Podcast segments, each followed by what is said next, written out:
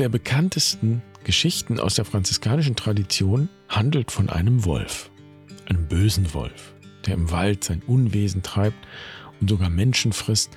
Das Spannende an dieser Geschichte ist aber, dass sie ganz anders endet als die meisten Märchen und Legenden, in denen der vermeintlich böse Wolf am Ende stirbt oder zumindest überwältigt wird. Diese Geschichte vom Wolf von Gubbio endet anders. Franziskus ist der Einzige, der sich noch in den Wald traut. Er sucht den Wolf, er spricht sich mit ihm aus und er schließt Frieden mit dem Wolf, der ja eigentlich nur Hunger hatte, wie sich herausstellt. Und die Menschen in der Stadt versprechen daraufhin, den Wolf nicht mehr zu hassen, sondern im Gegenteil, ihre Nahrung mit ihm zu teilen, wenn er Hunger hat. Und sie gewinnen ihn schließlich so lieb, dass sie, als er einige Jahre später stirbt, sehr um ihn trauern. Und bis heute kann man in Gubbio das Grab des Wolfes in einem kleinen Kirchlein besuchen. Es ergibt sich daher von selbst, dass unser spezieller Gast im Adventskalender einen besonderen Bezug zu Wölfen hat und was er ihnen schreibt, hörst du jetzt. Und damit herzlich willkommen bei Barfuß und Wild. Ich bin Jan, schön, dass du dabei bist. Ich freue mich, diese dritte Adventsfolge mit dir zu teilen.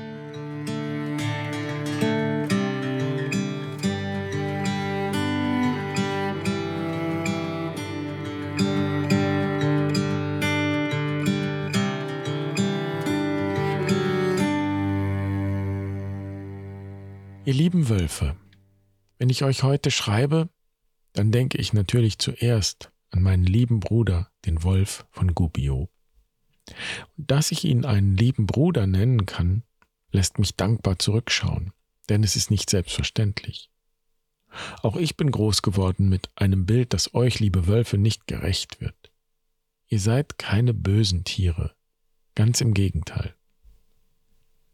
Freilich ist es so, dass sich euer kühnes und wildes Wesen und eure Unabhängigkeit unserer menschlichen Kontrolle entziehen.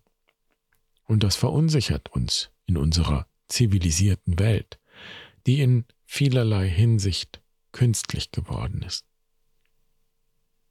Haben wir vergessen, dass auch wir im Grunde alle hungrige Wesen sind, die ihrem Urinstinkt folgen, leben inmitten von Leben das Leben will. Hätten wir das nicht vergessen, wären wir gewiss nicht auf die Idee gekommen, euch, liebe Wölfe, Raubtiere zu nennen, als wärt ihr gierige Kriminelle, die niemals genug bekommen können. Wer euch kennt, weiß um euren feinen und genügsamen Charakter und vor allem um die Hingabe, mit der ihr Gemeinschaft lebt nicht nur unter euresgleichen. Bevor es uns Menschen gab, wart ihr die Hüter des Waldes und der Steppen. Ja, von euch haben wir Menschen das Jagen gelernt. So viele Geschichten erzählen von Wolfsmüttern, die auch Menschenkinder großgezogen haben. Und als wir Menschen laufen gelernt hatten und begannen Vieh zu halten, da erst trennten sich unsere Wege. So danke ich euch, liebe Wölfe, dass ihr uns an unseren gemeinsamen wilden Ursprung erinnert. Ihr seid ja auch Verwandte unserer Hunde, die zweifellos unsere besten Freunde geworden sind. Jedoch erinnert ihr, liebe Wölfe, uns daran, dass wahre Freundschaft und Liebe nicht in blindem Gehorsam und in Kontrolle bestehen, sondern auch und gerade der Unabhängigkeit bedürfen, in der man einander respektiert. Mein lieber Bruder, der Wolf von Gubbio, hat mich viel gelehrt. Heute bin ich überzeugt, in jedem von uns lebt auch eine Wolfsseele. Und mit diesem Wolf in uns Frieden zu schließen, bedarf sicher großen Mutes und es lockt uns aus unserer zivilisierten Komfortzone. Doch es ist der Pfad, der zu wahrer Freundschaft und echter Gemeinschaft führt. So danke ich euch, liebe Wölfe, für diese Weisheit, an die ihr uns durch euer Dasein und So-Sein erinnert. In Liebe und Dankbarkeit bin ich euer kleiner Bruder Franziskus.